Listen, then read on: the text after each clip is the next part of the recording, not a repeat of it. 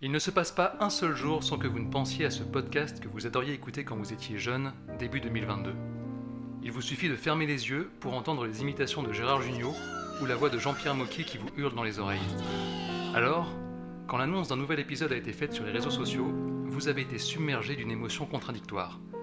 D'un côté, la joie de retrouver ce bonbon nostalgique et de savoir enfin quel film regarder ce soir, et de l'autre, la crainte de retrouver un objet dénaturé, uniquement motivé par l'argent et bourré d'un fan service putassier. Alors je vous rassure tout de suite, Aurélien n'a pas été recasté par Matt Mikkelsen, Maxime n'a pas été cancel pour avoir chié sur l'île de Johnny Depp, et nous n'avons pas été rajeunis numériquement de 4 mois. C'est le retour de Rallon au cinéma, et aujourd'hui, nous parlons de l'overdose des suites. Parlez pas de cinéma parce que moi je vais vous faire sortir des trucs de vieux en disant c'était mieux avant. Et puis il y a ce film-là qui est, qui est magnifique. C'est un cinéma porno, quoi. That was the best acting I've ever seen in my whole life. J'ai. J'aime pas du tout. Oh putain, moteur Mais qu'est-ce qui vous irrite? Non, ça va pas, non, pas. Non, mais où est-ce que tu vas? Enfin, écoute, euh, tu deviens complètement con, quoi. Monster Euh, forcément, c'est moi qui dois chier sur un matelas. Voilà, voilà. Bon, comment ça va les gars? Bon, ça va. Je suis content de ne pas avoir été recasté. Ouais, ouais. Puis moi, je suis content de ne pas être cancel. Eh c'est- Encore, pas encore. C'est parfait. Bah oui, je me disais, c'était l'occasion pour le retour de l'émission de, de parler du sujet des suites, euh, des franchises, des revivals, euh, des machins. Euh, mais avant d'entrer dans le vif du sujet, comme d'hab, on va faire euh, un petit tour du côté des news. Alors du coup, qui dit suite de film, bah, euh, dit euh, Avatar 2, parce que c'est la plus grosse suite euh, attendue, je pense, pour cette année. Il y a eu des petites news là qui sont arrivées, des nouvelles images et une interview de James Cameron. Cameron. Alors ça m'a fait marrer parce qu'il a eu une interview, il avait un, un coup de gueule euh, un peu en mode euh, Vieux con, vieux con, mais en même temps un peu legit. Euh, Puisqu'en gros, il a critiqué les, les haters. Alors déjà qui, qui, bah, qui critiquait le fait que le film allait durer 3 heures, ce qui était le cas pour le premier, je crois, Ouais. en disant que c'était trop long, tout ça. Et du coup, Cameron a dit, mais franchement, euh, ils font chier les Jones, euh, ils regardent des séries, là, il y a 3-4 sont épisodes sur leur suite, euh, téléphone. sur leur téléphone, ils peuvent aller pisser avant le film, et voilà. Et il y a eu une autre critique parce que on était un peu là-dedans en début d'année à dire que globalement les gens s'en foutent de la suite d'Avatar euh, 2, 13 ans plus tard, tout ça. Un peu. Et du coup, il a sorti un truc pour dire que euh, ouais, les haters ils disent ça, euh, mais ils iront tous voir mon film comme les autres, et puis en sortiront, ils diront désolé, monsieur Cameron, euh, on va la fermer maintenant. C'est c'est ce titre-là que j'ai vu, moi. Et du coup, ça m'a fait marrer parce que d'un côté, ça fait un peu vieux con, ça fait un peu euh, interview de Michel Sardou, tout ça. Et en même temps, c'est James Cameron.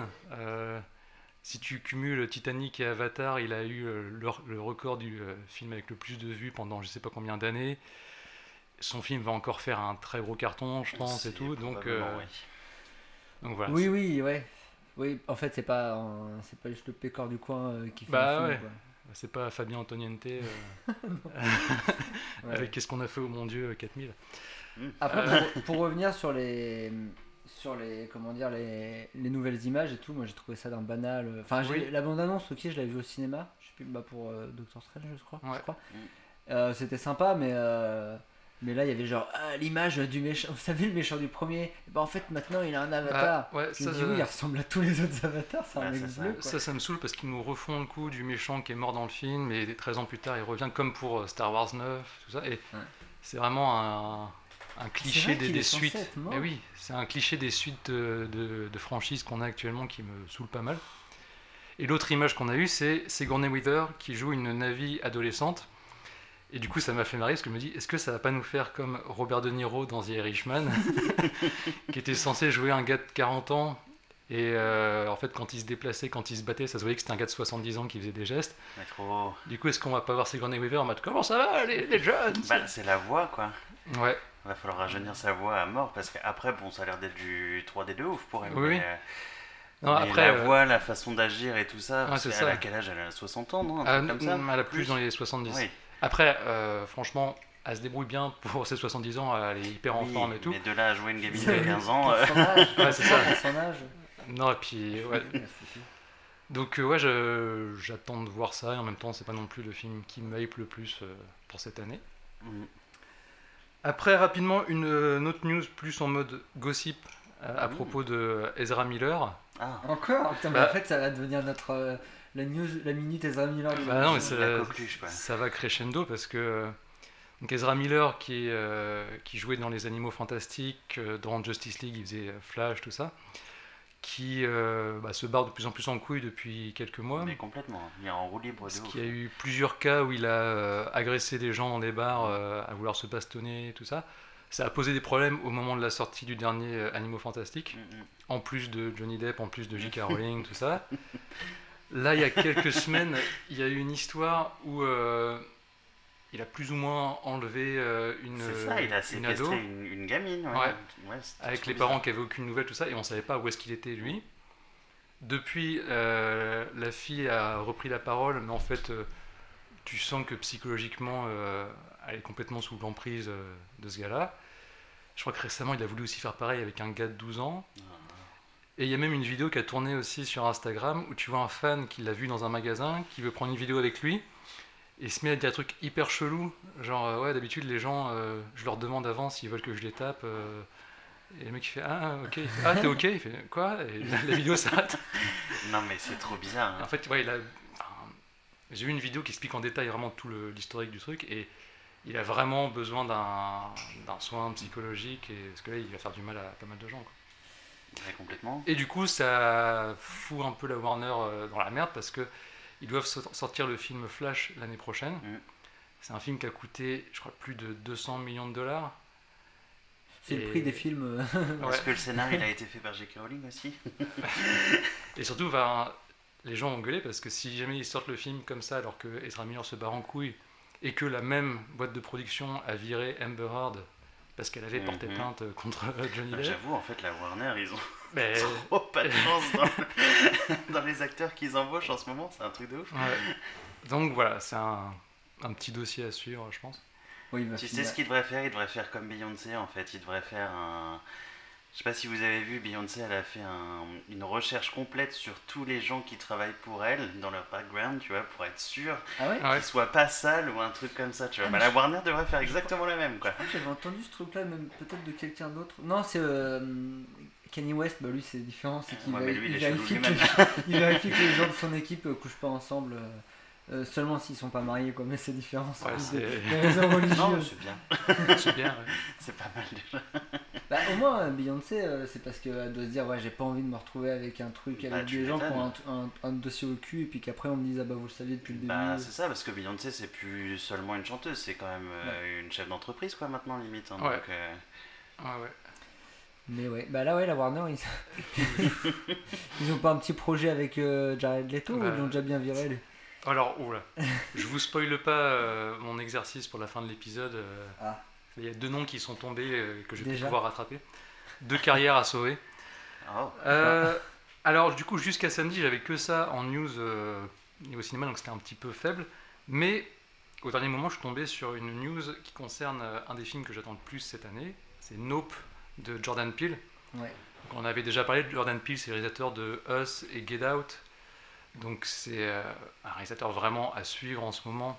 Surtout là on va parler de suites de franchises etc c'est quand même un de ceux qui proposent des trucs originaux qui sont pas issus de franchises euh, Ouais, c'est clair. Bah ouais, ouais. ouais, c'est et c'est que des films indépendants, euh, que Ouais, des ouais. trucs. euh, c'est pas des adaptations de livres non plus. ouais, ce, qui est, ce qui est devenu rare. euh, Et, Carrément. et là, du coup, ce que j'ai vu, c'est que au niveau du marketing, ils ont lancé un site internet qui s'appelle euh, jupitersclaim.com.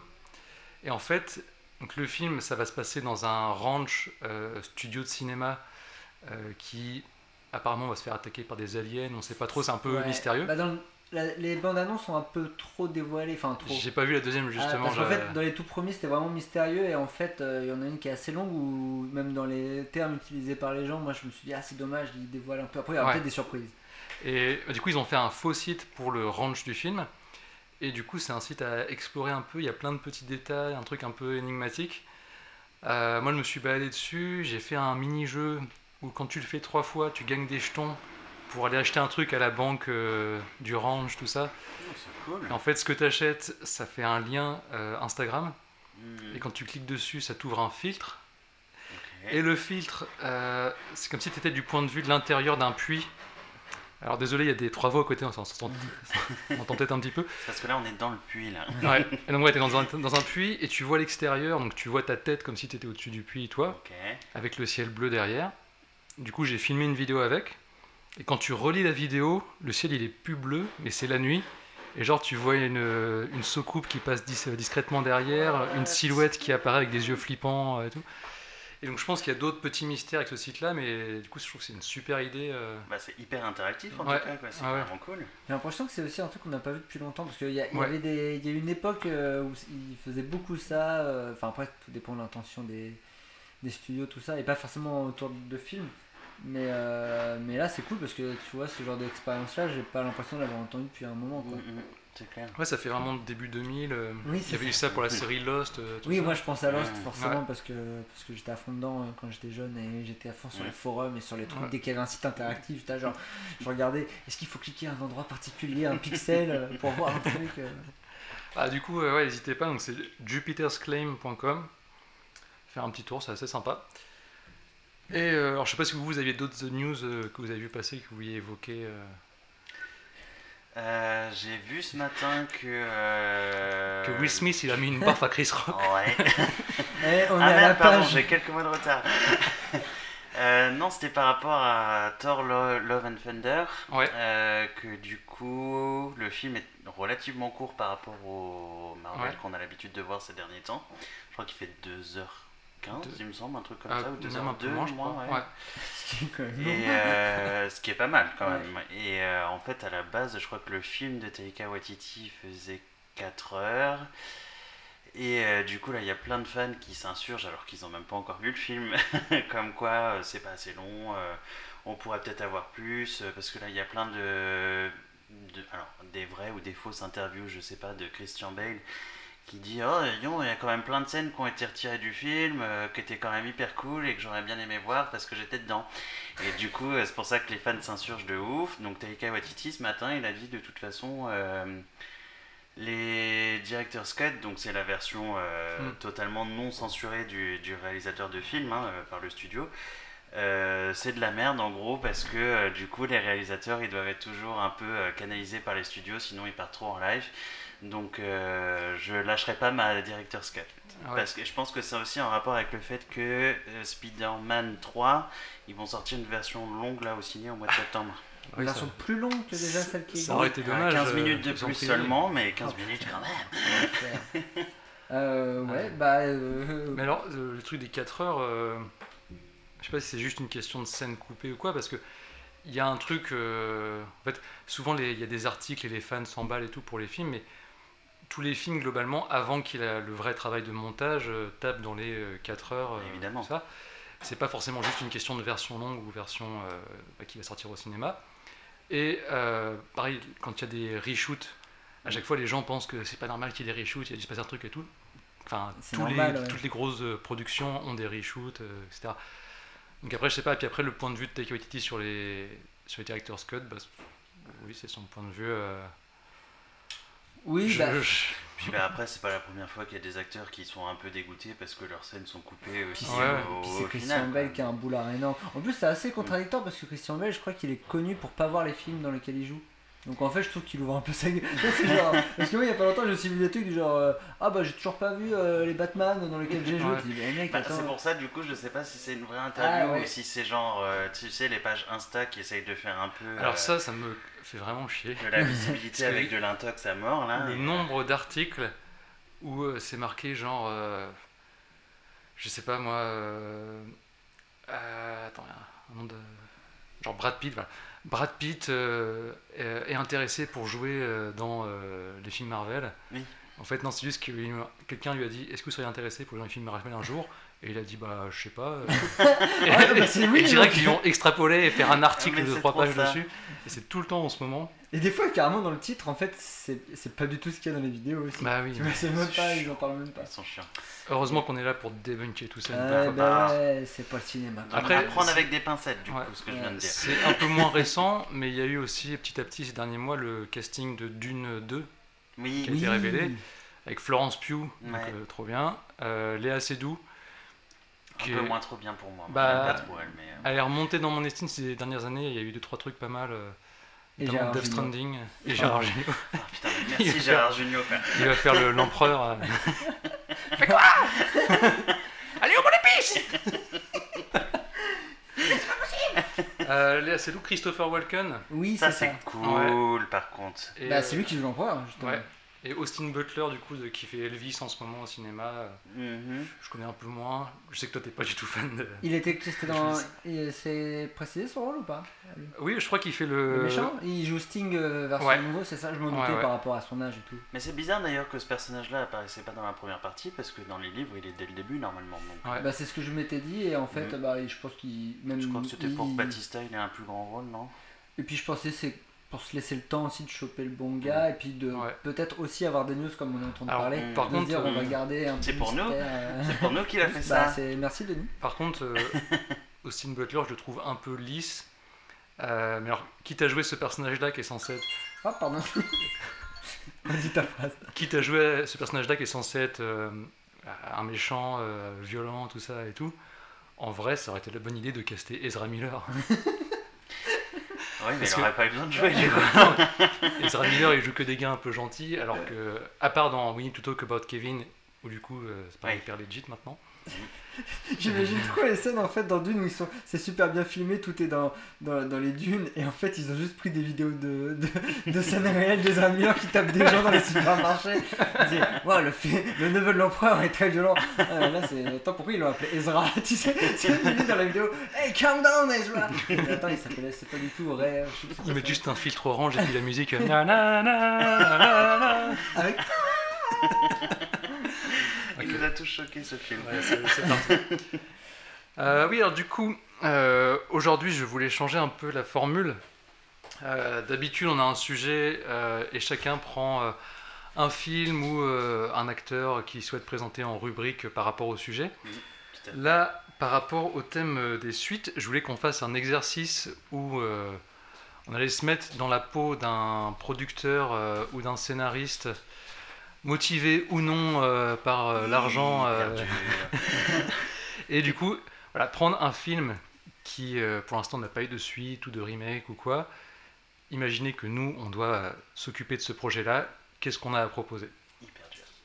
Et du coup, je me dis, ça peut être aussi l'occasion, en fonction des exemples qu'on a, de parler plus globalement de l'état des, des franchises, etc. à Holly- à Hollywood en ce moment, ce qui nous saoule, ce qu'on, des bons exemples aussi qu'on pourrait avoir, essayer de rebondir par rapport à tout ça. Mhm. Est-ce qu'il y en a un de vous qui serait motivé comme jamais pour euh, commencer? Un Shifumi. euh. Bah, moi je veux bien commencer. sinon. Ouais. Allez. Euh, alors ça a été, en fait moi j'aime bien ce sujet-là. Euh, et euh, comment dire, je, je trouve que les franchises, euh, on est en pleine période où ils sont en train d'être renouvelés, tout ça, pas forcément pour le bien, euh, Mm. même souvent pour le pas bien.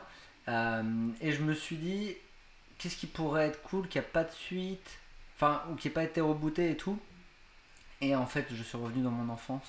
Et je me suis Mm. dit, qu'est-ce qui est génial et qui a pas trop été retouché, et c'est euh, Retour vers le futur. Voilà. Alors Ouais. certes, il y a déjà des suites, hein, c'est un bloc, Oui. mais je me suis dit, c'est fou que hum, avec tous les, toutes les franchises qui ont été rebootées et tout, euh, euh, bah, Ouais. celle-là, personne n'y a touché. Euh, pourquoi Parce qu'il y a une raison. Euh, c'est parce que les, les deux scénaristes et producteurs, c'est-à-dire euh, Robert Zemeckis et Bob Gale, ils sont totalement contre. Mhm. Et, euh, et en fait, en recherchant, je me suis souvenu de plein d'articles que j'avais lus, et notamment ils avaient dit, bah, en fait, tant qu'on est vivant, il n'y aura pas de suite. Et, et, à mon avis, tous les producteurs hollywoodiens se dire, bon, bah, on va attendre qu'ils crèvent, quoi.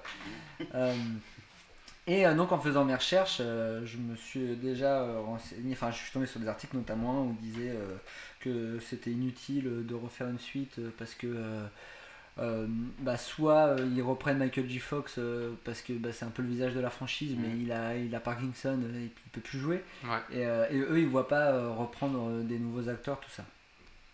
Et là je me suis mis plutôt moi dans la peau d'un producteur un peu véreux et je me suis dit voilà un, un peu le mec euh, un des mecs qui aurait pu faire Jurassic World par exemple. C'est-à-dire qu'il y a- Par exemple. voilà. Je, je me suis imaginé un peu en costard avec les cheveux gominés euh, genre euh, sans doute probablement le fils d'un producteur. Du coup j'ai jamais travaillé de ma vie et je suis juste dans un bureau. Et, euh, et je me suis dit euh, qu'est-ce que je pourrais faire euh, si je devais rebooter euh, Retour vers le futur, donc déjà je pense qu'il faudrait repartir sur une nouvelle trilogie, Ah bah oui. forcément, Ah, parce qu'un seul film Ah, ça oui. sert à rien. Et des séries Disney+. Et des. Oh merde, oui. Oh merde, j'avais pas pensé à ça. Ça dépend le plus Euh, offrant. Et, euh, et en fait, j'ai eu une idée. Je me suis dit, soit, alors vous allez on peut en parler parce que moi j'ai, moi, j'ai pas trop d'idées euh, déjà dé- définies, mais pour l'acteur principal, je me suis dit, soit le truc à la mode, c'est qu'on prend un acteur banal et on change son visage numériquement pour avoir la gueule de Michael J. Fox, euh, en, euh, bah, totalement dégueulasse Mais parce oui. que avec la, la bouche qui parle bizarrement. Mais est-ce que les jeunes de maintenant, euh, ils ont quelque chose à foutre de voir Michael J. Fox en jeune? En fait, c'est moi, si je me mets à la place, je me dis, je sais pas. Et après, je me suis dit, bah, en fait, non, la solution, c'est carrément de, re- de prendre quelqu'un d'autre. Et en fait, faut forcément prendre Tom Holland, c'est sûr. Bah oui. Et, euh, et en fait, je suis tombé sur des articles et il y a vraiment des mecs qui veulent Tom Holland dans, dans. Je suis putain, mais en fait, je suis pas du tout original. Et en fait, euh, donc moi, mon pitch, alors après, j'ai pas eu trop le temps d'y réfléchir trop longtemps parce que en c'est difficile. Mon pitch, ça serait euh, du coup Tom Holland qui joue le fils de Michael J. Fox. Bah, ouais, pas mal. Il y aurait une raison complètement pétée pour que ça soit pas Michael J. Fox lui-même parce que bah, dans, dans le. Dans le lore de Retour vers le futur, ils ont tous la même gueule, les père et fils, ça ce qui est pas logique. Et, euh, et en gros, euh, il, euh, il sera obligé de remonter dans le temps, forcément. Il, en fait, j'imaginais ça vraiment comme euh, toutes les bandes annonces des, des suites, de remakes, de. Il y a des gens qui appellent ça les. euh, les euh, Ah, comment ils appellent ça? C'est un mélange entre. Legacy, quoi. Legacy Quell, où en fait. Il arriverait dans un garage et puis en fait il enlèverait le drap d'une voiture, ça serait la DeLorean et tout. Comme Ghostbusters en fait, exactement comme Ghostbusters. Et, euh, et en fait, euh, vu que ça serait probablement un immense gogol, parce que là tous les acteurs, tous les personnages principaux des nouvelles franchises, ils font que des mauvais choix, et ben en fait ils se retrouveraient dans la voiture pour une connerie. Et, euh, et en fait on se rendrait compte qu'ils remonteraient dans le temps. Et alors soit il serait à nouveau dans les anciens films, ce qui serait hyper méta, parce qu'il y a déjà le cas dans le 2 qui est à la fin du 2 où il revient dans le film du 1. C'est ce que je voulais pour No Way Home. Et donc en fait, il revient dans les premiers films et euh, il devrait empêcher son père, en fait, de faire ce qu'il fait parce qu'en fait, on se sera rendu compte que ce qu'ils ont fait, ça a déclenché des trucs. Il y aura forcément du multivers parce que c'est la, c'est la mode. euh. Ouais. Et, euh, et donc, c'est à ce moment-là qu'on aurait euh, euh, Michael J. Fox en, en jeune parce que même si on reprendrait des scènes du film, il y aurait toujours euh, Mm. bah, des autres interactions. Et, euh, et moi, en fait, je verrais bien une fausse piste sur les trilogies. Je suis déjà parti sur la trilogie. Où en fait, sur les. En gros, il essaye d'arrêter son, son père et le doc parce que. comment dire Parce que. euh, il croit que c'est eux qui déclenchent des catastrophes euh, nucléaires ou des trucs comme ça dans le futur. Euh, et en fait, on va se rendre compte qu'il y a un autre méchant, voire même deux autres méchants.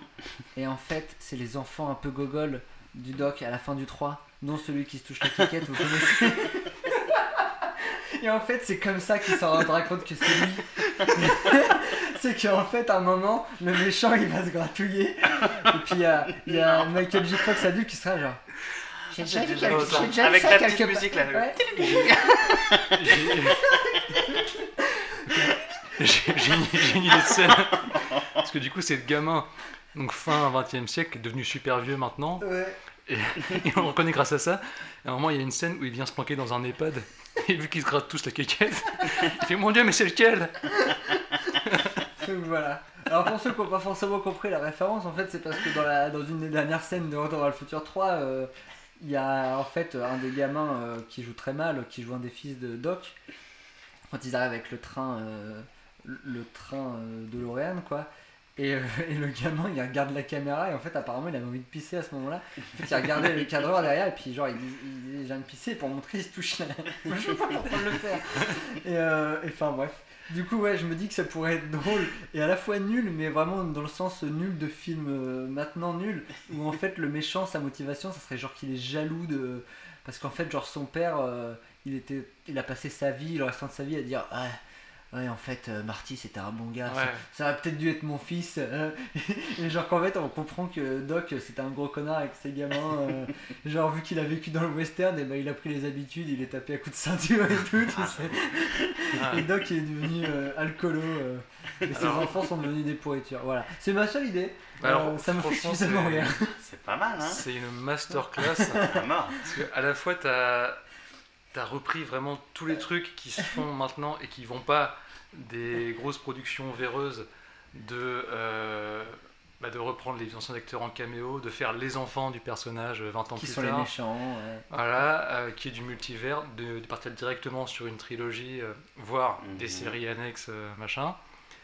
Et en même temps, tu as eu des meilleures idées, qu'est-ce qui nous ferait maintenant euh, Du coup, de revenir Non, dans les films d'avant et tout. euh. Après, je pense qu'il pourrait. Là, il pourrait y avoir. un- je pense que ça soit. Soit le premier, ils prennent zéro risque, ils font vraiment comme tous les nouveaux trucs, c'est-à-dire qu'ils refont le film 1. Ouais, Ouais, bah oui, avec la Wars. même fin, ça, genre euh, vraiment ils refont le film 1 avec des petits changements où les gens se- seraient là genre en fait c'est le même film que le premier. Et, euh, et le 2 il pourrait peut-être un peu explorer où genre euh, il y aurait pas vraiment de d'histoire mais genre ça serait genre ah vous voulez voyager dans le temps? Ok bah on va vous mettre à l'Allemagne nazie ok on va vous mettre avec les dinosaures ok on va vous mettre avec Jésus-Christ Surtout ok, que, on- surtout que maintenant, euh, t'as aussi les franchises, enfin les, les revivals, tout ça, où euh, bah, c'est pas le même réalisateur du début à la fin de la trilogie. Ça pour Star Wars, Star Wars. où du coup ils se chiaient dans les bottes euh, l'un l'autre. Jurassic World aussi un peu, parce que le réel du 1 et du 3, c'est pas le même que dans le 2. Ouais. Et du coup, tu sens des productions, c'est vraiment à plusieurs têtes, il n'y a pas de forcément de grosse cohérence. euh. Ouais. Voilà. Mais euh, en tout cas. euh, Puis pour finir, je, ouais, pardon, pour finir, Euh. je voudrais bien aussi, euh, j'avais une idée d'un d'un petit côté un peu boomer, c'est-à-dire euh, et à la fois vouloir faire des blagues, où genre à un moment, euh, euh, parce qu'il y avait, il y a vraiment ce truc où euh, dans le 2 ils sont en 2015. Et nous, bah, du coup, depuis, on a passé 2015 et il y a eu tous ces trucs sur les réseaux sociaux. Eh bah, quelles sont les différences entre le 2015 de Retour vers le futur? Et du coup, je voyais ce truc où il allait chercher son père jeune et il le ramène en 2015, mais dans notre vrai 2015. Et en fait, il est super déçu parce qu'il n'y a pas de voiture qui vole. Et puis il est genre là, ah, pourquoi, il a- il- pourquoi tous les jeunes ils sont sur leur téléphone Puis t'as Marty qui ferait, ah bah tu sais, euh, c'est comme ça maintenant. euh, on aurait préféré avoir des quoi, des skates qui volent? Ah et enfin voilà, j'imagine quoi vraiment l'espèce de fausse critique où tu dis ça dit rien et puis, euh, puis voilà. Euh, je pensais que quand tu disais boomer, que ça allait être genre. il emmène Michel Sardou dans le passé. Fait, putain, ça c'était bien là, on pouvait rouler vite, on pouvait fumer partout. Euh, je reste ici, moi. Et puis là t'as Michel Sardou qui crève dans un accident de voiture parce que- en fumant. Parce qu'il a pas sa voiture, il se fait écraser par, par, la, par la voiture, par le train, par le train euh, qui revient dans. Oh faut là, je fais trop loin. Sardou. Voilà, donc moi je voyais vraiment le côté euh, suite nulle. Ouais. Voilà, je Mm. me suis dit, j'avais, je suis pas assez bon pour faire une vraie idée bonne. du coup, je me suis dit, je vais me mettre dans les bottes de quelqu'un qui fait une suite. Non, mais franchement. euh, Ouais. Très bien. Puis on fait revenir forcément tous les acteurs. Bah oui. Ah bah oui, oui, ça oui, c'est obligé, c'est ouais, dans le cahier des charges. Et s'il y en a qui meurent avant ça, on les fait venir en CGI. Ouais, ou ceux, ceux qui veulent pas, genre euh, l'acteur qui joue euh, le père, qui voulait déjà pas dans Retour dans le futur On 2. reprend des rushs, On qui- reprend des rushs, ah oui comme euh, No Way Home, Oui, oui, comme Noé, avec mais... le, le lézard et l'homme sable. euh. Bah oui, c'est ça. Ouais, ou comme, euh, ou comme Paul Walker euh, après son décès, euh, où ils ont repris des rushs Ah ouais. et son frère et tout. Bah ça encore, c'était moins putassier parce qu'il avait commencé le film, il était vraiment au cœur de la saga et Ouais. tout. Mais ouais, Ah, je viens de penser, il faut aussi faire revenir, euh, comment il s'appelle euh, Merde, Frodon, il s'appelle comment? L'acteur. Et Elijah Elijah Wood Wood, qui oh joue oui. dans le 2, il joue un Ah, gamin. oui, Ah le oui, gamin. vrai. Voilà, forcément, faut que des. Faut, Oh, faut, faire bouffer les Ah, gens Avec une petite ref à la Seigneur des Anneaux un Euh, peu dedans quand Ah, même. Il y, a- tu il y a une anecdote que pas mal de gens connaissent, mais euh, Retour vers le futur, ils avaient commencé à tourner avec un autre acteur. Ah bah oui, il faut faire. C'est lui le J'ai méchant oublié son nom. Ah, C'est lui le méchant en fait soit le méchant, soit on fait vraiment le truc de multivers, euh, où du coup c'est l'autre version de Michael J. Fox. euh, C'est déprimant comme film. C'était qui en plus l'acteur déjà? Eric qu'il était Scholz. connu. dans- oui, euh, Eric Scholz ou un truc comme ça. Ouais, un- Stoltz. Un il joue un dans euh, Forrest Gump, je crois, il fait le lieutenant Dan. Non, ça c'est encore un autre. Le Ah, Lieutenant. Dan, c'est celui qui joue dans Les Experts Manhattan. Ouais. Eric Ah. Machin, il joue. euh, Mélissa, qui est dans l'autre pièce, elle pourrait nous le dire, mais euh, elle joue dans un film où il est nul aussi, je crois. D'accord. Mais oui, j'avais pas pensé. Ah, Ça serait trop bien, c'est lui le méchant en fait. Finalement, Ouais. je change mon scénario. faire un truc vachement méchant. Mais de toute façon, on a le droit de changer de méchant en, plein, en pleine saga. On peut, Star Wars. Bah oui, fait. parce que tu vas changer de réalisateur entre Ouais, le 1 et le 2 déjà. Donc en fait, je vais faire c'est des bon. annonces et après, on va tout Mm. changer à la fin. Non, puis ouais, c'est l'occasion de faire des blagues vachement méta, vu que beaucoup de gens connaissent ces anecdotes. Donc, comme tu disais, le méchant qui se gratte la bite, comme ça. C'est- c'est toujours sympa. Est, j'ai envie de le voir. J'ai Ah. j'ai envie de le voir, j'ai envie de le faire. Ah. Voilà, donc c'est tout, c'était- c'est tout pour moi. Ok. Tu vas devenir producteur, tu vas mettre le billet sur la table et Ouais. ça va être fait. La trilo, elle va être faite du coup. Euh, Aurélien, du coup, Eh ben, euh, moi du coup c'était sur Ready Player One, euh, qui se connecte du coup un peu avec Retour vers le futur, Ouais. vu qu'il y a la fameuse DeLorean dedans. Ouais. Vu que ce, film-là c'est un peu euh, le fourre-tout euh, de la pop culture. euh, euh, qui est sorti du coup en 2018 je crois ce, Ouais. ce film et euh, je sais pas si tout le monde connaît ou tout le monde a vu mais en gros, ça se passe dans un monde dans le futur, euh, n'y a plus de thunes, plus rien. Du coup, ils se réfugient tous dans un jeu vidéo où euh, ils peuvent vivre euh, leur best life. et en gros, celui qui a fait le jeu vidéo, il, euh, bah, il décède et euh, il y a un jeu de piste pour retrouver des clés qui amène un easter egg et qui permet du coup de devenir le proprio du jeu. C'est ça. C'était Voilà. vendu comme euh, Charlie et la chocolaterie rencontre euh, Matrix. non, mais c'est Ouais, ça. c'est un peu ça. D'un côté, c'est une bonne vrai. façon de le pitcher. hein, euh, C'est carrément ça. ouais. Et euh, bon, moi j'avais bien kiffé le film aussi à l'époque, donc là j'ai essayé, euh, bah, je l'ai revu pour l'occasion en me Mhm. disant bon, il faut que je trouve un truc pour, euh, pour une suite. Et euh, du, du coup, moi ce qui m'avait un petit peu euh, laissé sur ma faim dans ce film-là, c'est justement euh, euh, le fait qu'on est quand même énormément dans, euh, dans le jeu vidéo et pas dans le, dans le vrai monde en fait, tu vois. Genre à chaque fois le vrai monde il sert un peu juste euh, à faire avancer l'intrigue dans le jeu vidéo et euh, tu vois genre il se passe des trucs dans le vrai monde genre il se prend un coup de pied dans la gueule du coup il arrive pas à mettre une clé dans une porte pour ouvrir et ça le bloque Ouais. tu vois Enfin, du coup le vrai monde sert un peu à rien et j'aurais bien pris le contre-pied de ça justement dans le 2 et euh, donc c'est pas en mode comique comme Retour vers le futur tu vois ça peut hein, cela dit mais euh, genre peut-être plus rentrer dans ce côté un peu euh, monde en reconstruction, tu vois, parce que justement, euh, vu que euh, le héros, euh, gros spoiler, euh, réussit à trouver le easter egg à la fin et donc de- du coup devient super riche et, euh, et instaure des nouvelles lois au niveau du jeu pour que tout le monde retourne justement dans le vrai monde un Il y a peu deux plus jours de congé, tu je vois. crois. ça. il y avait un truc horrible, ils en avaient parlé dans Deux heures de perdu, je crois, où il disait il y a ce truc où en fait lui, maintenant qu'il est riche et qu'il a une meuf, il dit bon allez votre échappatoire, maintenant je le ferme le jeudi lundi C'est pour que je puisse ça. baiser. C'était trop le truc genre euh, on, on fête les geeks pendant tout le film mais à la fin bon arrêtez d'être geek par contre parce que vous faites chier. Parce que moi, je le suis plus trop. Donc, euh, Ok, maintenant je ken, alors du coup on arrête d'être geek quoi. Mais euh, voilà, du coup je pense que euh, ça pourrait être intéressant d'essayer de voir un espèce de. euh, ouais, de truc un peu plus penché sur, euh, sur. Parce que je trouve que ça faisait un peu à la Steven Spielberg quoi, tu vois. Genre, il, Mm. il te lance un truc, puis il va jamais vraiment jusqu'au bout de son truc parce qu'il clôture assez rapidement et euh, du coup j'étais un peu. euh, un peu sur ma faim avec cette partie-là. Je trouve que autant la partie jeux vidéo, on était bien, tu vois, on avait un Mm. peu tout ce qu'on voulait, il a mis 30 milliards de refs, euh, il a bien accentué le truc, mais du coup, il n'y a pas de vraie connexion avec, avec le vrai monde, du coup. Alors, j'ai pas mal de choses à dire sur Ready Player One. Premièrement, je hais ce film. Euh, non, en fait, je l'ai vu la première fois au cinéma, j'avais beaucoup aimé. Moi aussi. Je l'ai revu genre deux jours plus tard au cinéma et c'est rare que je vois deux fois le film. Ouais. Et je le trouve un peu plus long. Et je l'ai revu depuis une ou deux fois pour montrer à des gens et tout. En fait, à chaque fois, je vois de plus en plus de défauts qui me Mm. dérangent par rapport aux personnages et des trucs très très clichés euh, d'écriture. euh, sa relation avec la fille. euh, Bah, la fille, déjà, elle est problématique elle-même, quoi. ouais, c'est ses Parce que copains. la meuf, elle fait genre, euh, je suis cicatrisée à la vie, tu peux pas me voir dans le vrai monde parce que je ressemble à rien, et elle Ouais. a juste une tache de vin, quoi. Et une tache, une tache de vin qui, euh, Couleur peau, en plus. Non, et qui, au fur et à mesure du film, se voit de moins en moins. Il y a eu des comparatifs, des plans où c'est de plus en plus couleur peau. C'est vrai. T'as ses, ses copains asiatiques qui forcément font du kung-fu. Bah, évidemment. Et il découvre donc ses copains dans la vraie vie. Il voit que euh, son pote qui est trop fort aux jeux vidéo, il a genre 10 ans. Il fait Ouah, mais t'as que 10 ans en fait Genre, t'es étonné de voir qu'un gamin joue beaucoup aux jeux vidéo.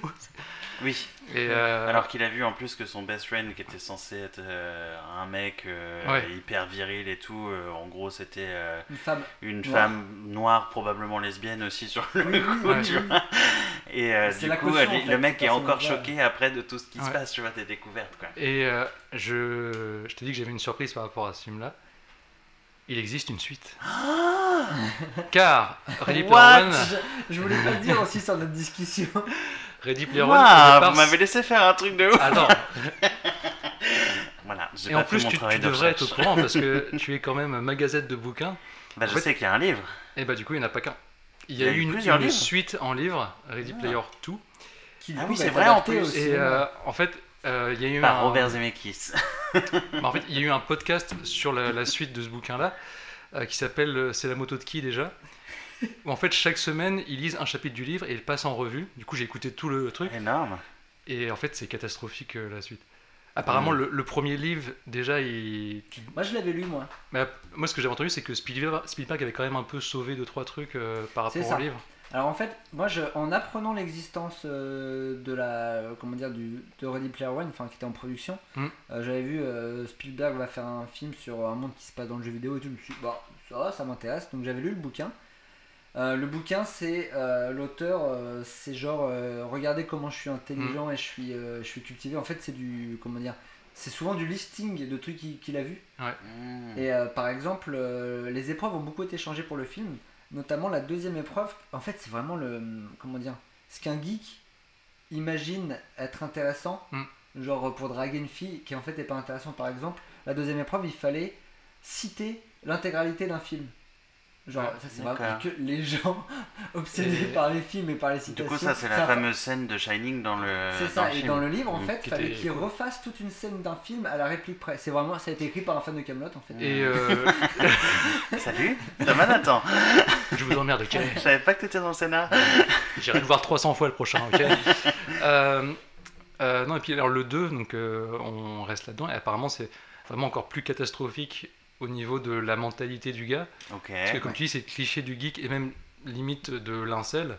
Oui, exactement. Il a l'air d'avoir- une mentalité vraiment toxique par rapport à, à plein de choses. Et du coup, euh, si tu as la flemme de le lire, je t'enverrai le lien pour le podcast. euh, Yes. C'est la moto de qui déjà Juste les premiers épisodes pour Ouais, que tu ouais. vois un peu. Et euh, je pense qu'il y a moyen de trouver une meilleure euh, suite euh, en film que ce qu'il a écrit lui. euh. Hmm. Du coup, je sais pas euh, si. euh, la- parce qu'ils ils ont vraiment annoncé qu'il allait avoir une suite du film. hein. Ouais, Et je sais pas si. euh, Il y avait des doutes en fait, comme quoi. euh, donc l'auteur du livre avait vraiment écrit la suite parce qu'il savait que ça allait être racheté, donc vraiment pour faire la machine à Mhm. pognon, quoi. Et il l'a probablement écrit en sachant que ça allait être adapté. peut-être. Donc, Peut-être, euh, mais apparemment il a un côté euh, assez mégalo et tout. ouais. Et euh, il y aurait aussi une, une autre suite, Ready Player Zero, qui serait euh, du coup un préquel, je crois. Ah, sur le. Sur Holiday, tout ça, enfin, il s'appelle Peut-être. Holiday. non, ouais. Holiday, Holiday, le créateur du La coup, création du jeu, du coup. Je Ouais. fais un jeu vidéo Voilà, C'était Ouais. Johnny Hallyday. Oh, Ouais, J'étais un petit peu à froid là. mais- Ouais. mais du coup, le, podcast, euh, le podcast euh, est, est, euh, est très intéressant. Moi, je l'avais écouté aussi Ah ouais au boulot quand, quand j'avais une ou deux heures à tuer à l'époque. Et, euh, et je rigolais tout seul comme un couillon parce que, parce que ouais, les, les... c'est aussi drôle, sans, là je spoil pas le livre, mais de, les gens qui débriefent le livre, plus ça va, il y en a un, plus ça va, Ouais. plus ça bouillonne. Et il y a un moment où il y a un épisode où il est vraiment révolté. Ouais. Et euh, genre il insulte vraiment l'auteur, il dit non c'est plus possible, faut va falloir, faut va- Ah, mais va falloir faire quelque chose. il- Non, en fait, c'est hurle insulte contre Ouais. les geeks, en fait, ce bouquin, quand même. Vers la fin, il hurle carrément, il fait mais pauvre connard. je m'en souviens de cette scène là. Et du coup c'est très drôle de voir, et ça nous évite aussi nous de lire le livre, sauf si tu veux lire le livre en même temps. C'est aussi, un exercice où il dit bah, si vous voulez lire le livre en même temps, bah Mm. voilà, la semaine prochaine on va lire le chapitre tel euh, jusqu'à machin et on va en discuter. Donc, Et ça- euh, voilà. Et en fait, alors je spoil un petit peu, mais dans la suite, le héros et la fille euh, sont séparés Bah, du coup, Et- ça s'explique, vu ce que vous venez de et dire. ils prennent des directions très différentes. Mhm. Et lui, il fait vraiment genre des gros choix de connard, pendant que elle est plus dans un côté bah, militantisme et tout par rapport à plein de choses. Comme dans le premier. Et c'est elle qui apparaît comme la méchante et lui comme le héros. What? C'est-à-dire qu'apparemment pendant tout le livre tu te dis ah oui il va y avoir un retournement de situation, en fait c'est lui le méchant à la fin. Non non pas du tout, Ah, il, il justifie pas du tout son C'est cas. chaud. Ce qui aurait pu être intéressant. Ouais. Non, mais en fait, du coup, va méchant. falloir qu'ils changent absolument tout quoi, quand ils vont le refaire, parce que c'est genre, Bah, ça a l'air d'être euh, ouais. une horreur. Ouais, ouais. Bon, bah, je suis content d'avoir choisi ça. Euh, finalement, je vais prendre Tintin, qu'on attend toujours la suite Ah ouais, d'ailleurs, qui doit être fait par Peter Jackson, je crois. Ça devait être aussi une trilogie. Euh, Ah ouais À la base, ça devait être, ouais, c'était Spielberg et, euh, Lucas et Jackson. Lucas et Jackson, et chacun devait en faire un, et euh, bah, Ça du aurait été coup- cool. Du coup, le 2 traîne à mort. Mais je crois que c'est fini là maintenant. Non, non, je crois qu'il est toujours chaud, mais il veut terminer un autre projet avant, je crois. Mais Lucas, il est toujours chaud pour faire des films parce que ça fait hyper longtemps oui. qu'il a pas Non, non, il a vraiment, euh, vraiment envie de faire la suite. Bah, alors après, c'est une info qui date d'il y a plus d'un an, hein, mais parce qu'il y avait une interview. Et euh, en gros, il était quand même chaud pour faire la suite, mais il devait terminer un projet. Je sais plus c'est quoi comme projet. Ah, attends, je crois qu'à l'époque, c'était Star Wars. Star Academy. Euh, non, c'était un film où euh, c'était des villes, vaisseaux. Euh, Mortal Engines. Oui, Ah c'est ça. Ça a floppé complètement ça. Ça a floppé de ouf, mais il était juste producteur, mais il s'était mis à fond dans le projet quand même, donc euh, du coup peut-être qu'on va finir par avoir un Tintin. Roubaix en machine. Que des PMU. Je connais pas la vie de Roubaix. Bon alors moi pour cet exercice, je me suis aussi mis dans la peau d'un producteur, mais euh, moi j'ai pas fait le producteur euh, véreux à la hollywoodienne, mais plus euh, genre, euh, tu vois l'espion, euh, un peu comme les espions communistes euh, dans les années 70 qui écrivaient des scénarios et tout pour placer des idées, tout ça. Euh, non, pas vraiment, mais en fait, je suis parti sur Fight Club pour euh, plusieurs raisons. Donc, Fight Club, euh, pour euh, les gens nés dans les années 90, et quand même principalement pour les publics euh, de garçons nés dans les années 90, c'est un film culte de l'adolescence. Et euh, je l'ai revu récemment, et déjà je me suis rendu compte qu'il avait peut-être un peu vieilli par rapport à certains trucs. Mais en même temps, il restait ultra pertinent par rapport à d'autres trucs quand on regarde euh, la société actuelle. Genre, euh, c'est un film où ça, il y a une critique du capitalisme, et c'est en 99, alors que depuis, on a des Elon Musk et Jeff Bezos qui partent dans l'espace pendant qu'il y a une crise euh, économique et euh, pandémique, tout ça, juste pour montrer qu'ils sont très riches. Euh, ça parlait de euh, consumérisme, de matérialisme, tout ça, à l'époque où il n'y avait pas encore Internet, les réseaux sociaux, euh, les influenceurs euh, qui vendent leurs personnes, tout ça. À ce niveau-là, ça pourrait être intéressant de faire une version 2022 Mm. du truc pour actualiser vraiment ces messages-là. Et en fait, là où je vois que ça a peut-être un peu vieilli par rapport à notre société, c'est que j'ai l'impression que le personnage de Brad Pitt, euh, Tyler Durden, et le Fight Club en soi ont été vachement coolisés, vachement iconisés. Et euh, à regarder maintenant, tu te dis, Hum, en fait, euh, ça ressemble beaucoup à des, à des groupes, des communautés américaines très nocifs, de type complotiste, Quanon, incel, suprémaciste, tout ça. Moi, ça me fait beaucoup penser à ça, le côté Mhm. un peu secte euh, et tout. Et euh, du coup, je dis, quitte à faire une suite ou un remake, ce serait bien un peu de corriger ce côté-là pour vraiment montrer que bah, le côté nocif de ce truc-là. Parce que je pense pas que c'était la volonté de l'auteur ou du réalisateur à la base, Peut-être pas à l'époque. mais je pense que ça a été, c'est un film qui a dû être repris comme porte-étendard pour euh, ces groupes-là. Mm. Et euh, du coup, vu que de nos jours, bah, c'est des groupes quand même ultra présents. euh, alors pour euh, expliquer un peu les incels, c'est euh, ce qu'ils appellent les célibataires euh, involontaires, où c'est des groupes C'est de la mecs. des femmes en gros. Voilà. que- de- C'est des mecs qui vouent une haine aux femmes au point même de, bah, de faire des, des attentats et tout. On a entendu parler de ça en France il y a quelques années parce qu'il y a un gars qui avait foncé en camionnette dans la foule et il l'avait annoncé avant sur les réseaux, tout ça. Euh, les Quanon, bah, c'est ceux qui sont. euh, c'est su- enfin, les extrémistes euh, fans de Trump et tout qui ont envahi le Capitole l'année dernière. Les complotistes depuis le début du Covid, euh, on en a à foison, tout ça. Du coup, ce serait intéressant aussi de faire un parallèle par rapport à tout ce qu'on a actuellement. C'est clair que en fait actuellement euh, Tyler Durden ça serait un- ça serait trop un mec qui irait au Capitole quoi. Bah ouais, C'est vrai que, non, mais vrai que c'est tu vois, en le revoyant, je vois la scène où on le découvre dans le film, quand c'est dans l'avion. Euh, il regarde les, les prospectus pour montrer en cas de- d'accident, il faut mettre le, le masque dans l'avion, tout ça. Et il est là en mode, ouais, tu sais, ils mettent de l'oxygène pour te, pour te détendre et tout, c'est pour te contrôler, tout ça. Et t'es là en mode, waouh. Et Bon, lui, il aurait été anti-masque. alors qu'à l'époque, ça, euh, enfin, si tu fais ça en 2022, c'est une scène dans l'avion, il dit, Eh, tu sais que en fait dans le vaccin, il y a une puce 5G, et puis, euh, et puis Macron, machin. Et, euh, Et la moutarde, vous savez que la moutarde, hein, c'est fini le Covid, mais la Amora, ils gardent leur moutarde dans les entrepôts. J'ai vu ça hier sur, sur Twitter. Et, euh, C'est pour augmenter les prêts. Et du coup, euh, quitte à faire une suite, j'aimerais bien ne pas tomber dans les, dans les trucs qui me saoulent euh, actuellement, dans les, les franchises, etc. Et les, les Liga sequels et tout. Donc de reprendre forcément tous les anciens personnages. Et même des fois, ils reprennent les personnages, mais à l'état où on les a connus au départ. Il n'y a pas l'évolution qu'ils ont eu dans les films. Ouais, Par exemple. Star Wars 7, tu retrouves Han Solo dans son vaisseau en mode. Euh, Enfin, comme il était au tout début du film avec il a dormi Chewbacca, pendant 30 ans. quoi. les mêmes fringues, alors qu'il était censé avoir changé, être avec et- Non, mais c'est ça. Non, mais c'est clair. Dans le dernier Jurassic World, pareil, tu retrouves les, euh, le personnage de Laura Dern et de Sam Neill qui sont di- euh, divorcés. Ils ont les mêmes fringues que dans le premier Mhm. Jurassic Park et tout. Donc Voilà, J'aimerais bien ne pas tomber là-dedans, pas tomber sur le cliché des enfants, des personnages non plus. Et du coup, je réfléchissais à ça et je me disais, il y a un personnage qu'on pourrait reprendre quand même du premier Fight Club et ce serait assez pertinent. C'est euh, Jared Leto. Ah, bah Parce que Jared Leto joue dans Fight Club, il fait un rôle secondaire, mais c'est un. euh. C'est un membre actif du Fight Club. Et ce serait intéressant de, dans la suite de dire qu'en fait, il y a eu une, ré- un- une renaissance du Fight Club par ce personnage-là qui sera en mode gourou à relancer le truc, étant donné que dans la vraie vie, Jared Leto est un gourou, de secte. Donc ça pourrait être sympa. Du coup, dans la même idée, bah, les membres du Fight Club, faudrait caster les mecs un peu violents d'Hollywood, genre Ezra Miller, euh, Will Smith, Johnny Depp, tout ça. Et pourquoi pas faire une scène de baston entre Will Alors, Smith et Johnny Chris Depp, Rock normalement, n'est pas juste- violent, Johnny Depp. Hein Euh, bah, Normalement. bah, oh. Là, du coup, faire une, une scène de baston entre Will Smith et Chris Rock où il met juste une baffe et ça se termine comme ça. Non, et du coup, plus sérieusement, euh, ne pas retomber non plus dans euh, bah, refaire juste un remake du premier film, mais euh, pourquoi pas faire un truc comme ça où le, on voit que le, le Fight Club renaît.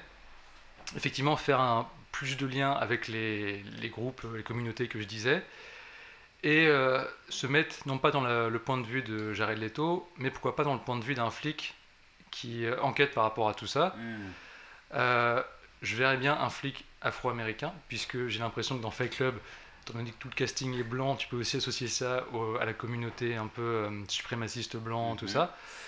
Et justement, le fait que ce soit un flic afro-américain, il se rendrait compte aussi que parmi la police, t'as des gars soit qui font partie de ce club-là, soit qui sont... euh, Ah bah forcément oui. euh.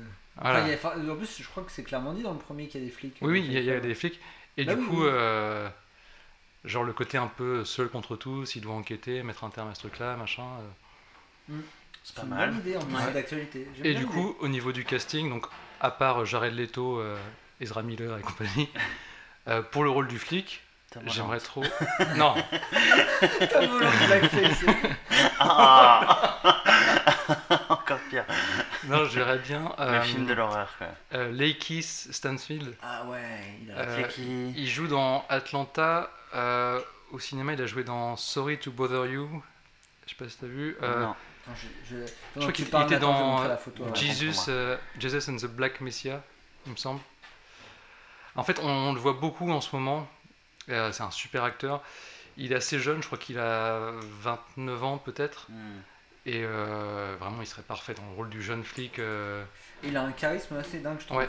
Ouais, ouais. Dans, dans Atlanta, en fait, euh, il joue un mec un peu paumé, un peu. Mais. euh, Enfin, il dégage un truc Ouais, de. Il fait un peu un stoner, mais euh, Bah, il joue, bah, il joue dans Get Out. Il joue un des mecs euh, Ah oui. qui est dans. Bah, qui est, qui est de- un gars qui a été piégé Ouais, avant le, le personnage Ça principal. me dit vite fait quelque chose, mais euh, Il est je crois très, pas avoir euh, vu beaucoup de films Il avec est lui. Il est dans beaucoup de, de second rôles. euh. Moi, je voyais bien euh, Donald Glover, du coup, quand tu étais en train d'en parler.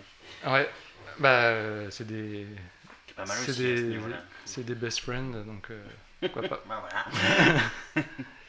Mais ouais, voilà, je, je voyais bien ça, parce que c'est pas mon film préféré, euh, j'en suis revenu depuis euh, l'adolescence. mais je me dis, une version 2022 au niveau euh, social et tout, euh, ça peut être intéressant. Bah, si ça suit bien euh, Mm. la société d'aujourd'hui, en effet, ça Ouais. peut être euh, un film hyper intéressant. Parce que euh, le premier Fight Club était vachement intéressant quand même au niveau de la société de 99, et aussi même au niveau de la réalisation. Il a quand même imposé un style euh, pour le début des années 2000. Mm. Il y a eu trois films, genre euh, Fight Club, Trainspotting, euh, peut-être Matrix, qui ont imposé tout un style pour des films qu'ils ont peut-être moins bien repris après Mhm. début 2000. Et du coup, ça pourrait être intéressant de trouver un réalisateur qui justement crée un style début 2020. Et euh, Ouais, un peu Gigi Abrams, tu vois. un Bah, truc comme ça. ouais, voilà. Bah, non, il faudrait le Jordan, Jordan Peele en fait. Bah oui. C'est peut-être Bah, pas assez bah, en fantastique. vrai, mais oui, hein. ouais, ouais. Ouais, surtout si on part sur un- des thématiques un peu comme ça. Ouais. Bon, bah, je, je l'appelle après l'émission. Et oui, puis aussi, du coup, j'ai oublié de le dire, mais Il existe une suite à Fight Club Euh, oui, en BD. En je BD. crois. Gérard, je voulais, je voulais te, Je je, l'ai- je voulais t'avoir. Je, voulais- je vous avais tous les deux en collimateur. Mais Je trop. dit, Les deux, je vais les avoir en mode Ah bah, il y a un bouquin en fait. Ouais, Enfin, moi, je me suis fait avoir de ouf. il y a une BD Fight Club, euh, je l'ai pas lu, je sais pas trop ce que ça raconte, mais je sais que euh, tu retrouves le personnage principal quelques années plus tard. Il me semble qu'il a une vie un peu classique euh, en banlieue euh, avec euh, sa femme et tout. Et elle est sortie quand cette BD, tu sais? 2014 peut-être, 2013-2014. Ah oui, c'est pas si vieux que ça en plus, du coup. Non, non, non, mais euh, du coup, je, je regarde peut-être euh, à quoi ça ressemble. Je crois que c'était écrit par l'auteur qui avait Ouais. écrit l'original aussi, Fight Club, parce que Fight Mhm. Club c'était un roman ou une Ouais. nouvelle ou je sais plus. Ouais, ouais. Ah, Donc voilà, ça vous a plu cet, ex- cet exercice? Ouais, c'est pas facile. Hein. Non, c'est super dur. On vient. Alors, ok, pour l'audio guide, on vient de voir un truc tomber devant le balcon euh, de l'étage du dessus. Il y a un petit jumpscare. Oh, vu que c'était un mec, c'est horrible, j'ai eu peur d'un coup. Ouf. Ah, Euh, alors du coup, euh, bah, on pourra refaire à l'occasion ce genre d'exercice par rapport à, à d'autres thèmes. Et après refaire des émissions plus classiques où chacun prépare une rubrique sur euh, des thèmes précis. Et du coup, bah, comme d'habitude, euh, qui dit fin d'émission dit euh, recommandation. Alors est-ce qu'il y a des, des films, euh, des choses comme ça que vous aimeriez euh, recommander, que vous avez vu récemment? Ah, ah, Ah. liste, alors moi pendant ce temps-là je comble. Euh, bah, en fait j'ai été assez... euh, je, je suis pas allé au cinéma depuis une- pas mal d'années. J'ai vu le film Coupé de Ah. Michel Hazanavicius euh, pour les biens de mon autre podcast qui s'appelle Déjà Vu. euh, parce que c'est un remake d'un film japonais. Ouais. Et euh, c'est très sympa. Après, si vous avez... En gros, allez, allez voir le film si vous n'avez pas vu l'original. Moi je considère que si vous avez vu l'original, il y a assez peu d'intérêt. Bah c'est ça, en fait, je l'ai vu aussi et j'ai adoré. J'avais pas vu l'original et j'ai vraiment adoré le film.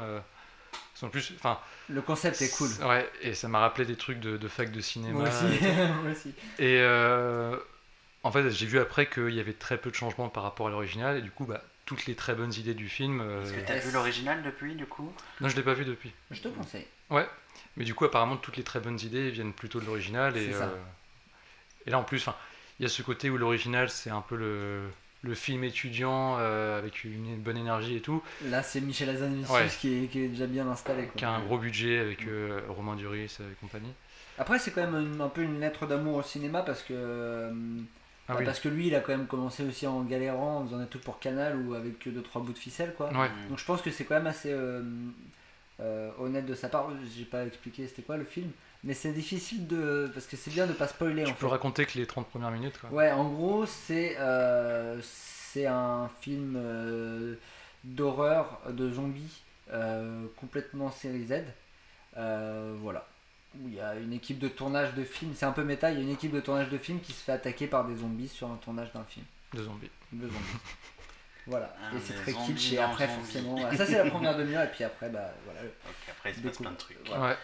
Toi, Aurélien, t'as quelque chose à recommander? Euh, bah dans, en ce moment, il n'y a pas énormément de trucs qui sortent. Et tout ce qui sort, c'est soit des grosses pros ou soit du film français qui ressemble à rien. Mais il y a quand même un film que j'ai réussi à aller voir et qui m'a fait trop du bien. Ça s'appelle Decision to Live. C'est un film coréen du coup. Euh, alors bah déjà juste parce que euh, c'est coréen donc ça change de euh, l'ambiance hollywoodienne déjà. au Ouais. niveau, Ouais, ouais. de la réalisation, même de la façon de penser aussi et tout. Alors je sais pas s'il est original pour un film coréen parce que j'en vois pas énormément, mais je trouve que par rapport à ce que nous on a l'habitude de voir dans le cinéma européen et le cinéma américain, ça change quand même pas mal, tu vois. Et, et c'était ouais, une petite bouffée d'air frais parce que je suis allé voir un peu euh, bah, Jurassic World, des Top Gun, des machins et tout ça. J'étais en mode on a déjà vu ça, on a déjà vu ça, c'est nul, il n'y a rien de nouveau, tu vois. Et là d'un coup j'avais un espèce de truc un peu. Un peu euh, un peu nouveau, alors pas, pas forcément l'histoire qui est nouvelle, mais la façon dont c'est raconté, la façon dont c'est filmé, Mm. dont c'est joué aussi, parce que euh, du coup je l'ai vu en VO, vu qu'ils l'ont passé que en VO. Et tu sais, ils ont cette façon de s'exprimer qui est toujours extrêmement euh, différente de ce qu'on a l'habitude d'entendre, un peu théâtral et tout. Et, euh, et alors bon, il y a des moments où c'était un petit peu long peut-être dans le film, mais en vrai c'était quand même Ouais. carrément cool. Ouais, C'était je- vraiment cool. je, je vais me permettre de compléter un peu parce que du coup j'avais la même recommandation. euh. C'est vrai? Ah, du coup, c'est un film de Park Chan-wook euh, qu'on connaît principalement pour Old Boy et Mademoiselle plus récemment. Et du coup, c'est un film qui a eu le prix de la mise en scène à Cannes. Et effectivement, c'est un peu justifié quand même. Mhm. Et donc, en gros, l'histoire, c'est euh, un policier qui enquête sur la, la mort d'un gars euh, qui a fait une chute en escalade. Mm. Et euh, on a des escaladeurs autour de la table ou quoi ouais, ouais, je suis un grimpeur quoi. Et, et du coup, pendant l'enquête, il va rencontrer la femme du gars qui est mort. Et bah, il va tomber sous son charme. Et en fait, plus le film avance, plus il tombe amoureux d'elle. Mm. Et plus en même temps, il se dit Hum, elle est quand même bien suspecte euh, par rapport à la mort du gars. Et donc, ça, c'est la. Ouais, mais on en vient même à douter de lui aussi à un moment donné. Ouais. Et en fait, t'as- ouais, ça, t'as un côté où il n'y a pas de. C'est pas tout noir ou tout blanc, quoi. C'est ça. Et c'est ultra original au niveau de la narration, au niveau de la mise en scène, tout ça. Et du même coup, ça, des plans, tu vois, il y a des plans qui étaient originaux, mais c'était pas des plans originaux pour être originaux. Ça servait aussi l'histoire. Ouais, ouais, ouais.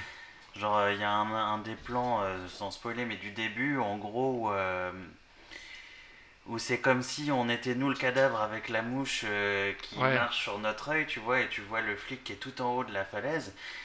Bah, c'est pas juste pour faire du sensationnel en fait, Ouais. ça correspond même à une phrase qu'il dit après, ou en gros, je sais plus ce qu'il disait, mais en gros c'était en mode euh, euh, la dernière chose que voit, euh, que voit le mort, c'est euh, Son son, tueur. as- son Ouais. tueur ou un truc comme ça. Donc même ce plan où au début quand tu le vois tu te dis genre bon c'est un effet de style sympa, Mm. tu vois. mais tu dis non en fait il y a un truc aussi quoi tu vois. Ouais, Ouais, il y, a- il y a plein de trucs. Et du coup, l'intrigue dont je parlais, c'est l'intrigue de base qui elle peut paraître pas hyper originale non plus. Non. Mais il y a quand même une dernière heure de film où ça part dans une direction qui est un peu plus inattendue. Mm, mm. Et c'est peut-être ça dont tu parlais quand tu disais que ça faisait un peu bouffer d'air par rapport à- au schéma classique qu'on voit dans Top Ouais. Gun et compagnie. Ouais, mais c'est souvent ça. Alors moi j'ai pas vu le film, là vous m'avez vachement donné envie de le voir. Mhm. Ah ouais, ouais. Je pense que je vais regarder les séances pour demain. et euh, moi, en fait, euh, ça me rappelle d'autres films coréens que j'avais vus où tu as ce truc de. Ils s'en foutent en fait des normes euh, des Mm. films en trois actes, ils s'en foutent de. De bah tu vois euh, t'as un personnage je sais pas si c'est le cas de ce film là donc désolé mais genre euh, t'as un personnage principal bah en fait ils vont le buter Et t'es là, Ouais. genre, mais bah, bah, ou dans un film hollywoodien, euh, bah en fait euh, ils vont genre buter entre guillemets un personnage et en fait bah, il est pas mort. Mm. Tu dis oh c'est dommage. Et bah eux ils vont le faire et je trouve ça trop Et cool. Même- Ils ont leurs propres règles quoi. Je sais pas ce que t'en penses, mais le- l'actrice qui jouait la, la femme du, du gars qui est mort, même au niveau de, de ses réactions, euh, sa façon de, de jouer, de penser euh, et tout, c'est des trucs vachement inattendus par, enfin, par rapport à un film Oui, oui, d'enquête bah, et À un tout. moment euh, donné, je crois, c'est quoi il l'interroge euh, au tout début, il lui pose une question. Ouais.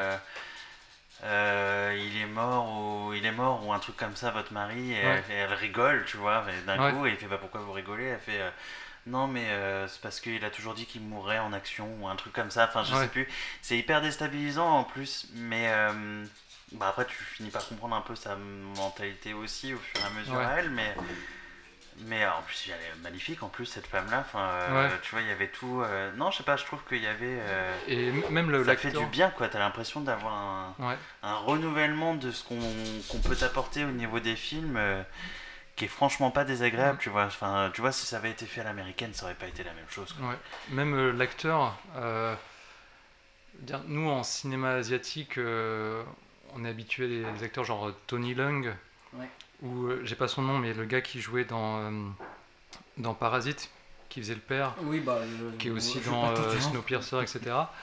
Euh, là, l'acteur de euh, Decision to Live, j'ai l'impression que c'est un peu une. Enfin, je pense qu'il est pas non plus hyper jeune, mais ça fait un peu genre une nouvelle tête qu'on va peut-être voir souvent parce qu'il a aussi un charisme. Ah, c'est pas mal, je trouve. Ouais. Mm. Bon. Alors, Et- est-ce qu'il passe au cinéma ce soir Oui, non, il, est est sorti déjà- récemment, donc vous pouvez encore le voir. Le mec est déjà à fond. Et euh, bah alors du coup, je, je vais quand même euh, finir sur euh, autre chose, euh, vu qu'on a eu la même recommandation. Un film qui est aussi en ce moment au cinéma, je crois. C'est franchement, c'était une, une très bonne surprise. C'est euh, Du Cobu Président. J'en étais sûr, je t'ai vu que t'allais faire une blague. Non, alors je n'ai pas vu, je n'ai pas vu Du Cobu Président, mais je souhaitais en parler parce que j'ai vu la bande-annonce. Alors, je suis pas fan des films du Cobu, j'ai jamais eu envie de les voir parce que c'est pas mon style, tout ça, ça faisait, voilà, je, ça me donne pas envie. Mais je me suis dit, putain, quitte à faire un film du Cobu président sur une année d'élection présidentielle avec un climat euh, social et politique quand même très particulier en France, il y avait autre chose à faire que voter pour moi et vous aurez plus de frites à la cantine. Et du coup, je me dis, ça? Ouais, je enfin dans la bande-annonce, c'est ce genre de truc, quoi, genre des récréations plus longues et tout.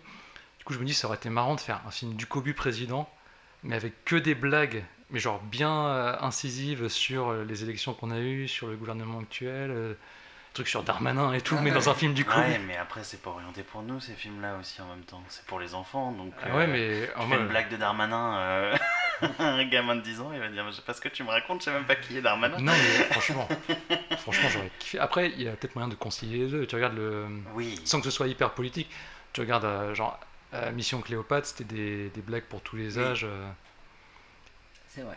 et du coup, voilà. et vieillit super bien d'ailleurs. ce film. Ouais. Ouais. Ah, ouais. Ça fait longtemps que je l'ai vu d'ailleurs.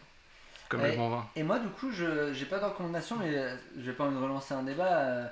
Nathan, je crois que tu, à une époque, tu étais très hypé par une suite d'un film euh, dans l'univers de Luc Besson. euh, et, Oh, euh, oula. qui est Arthur la malédiction. Bah, As-tu vu le film As-tu oui. entendu parler des retours Mais est-ce qu'on en avait parlé dans le dernier podcast Parce que j'ai l'impression On que. en a parlé.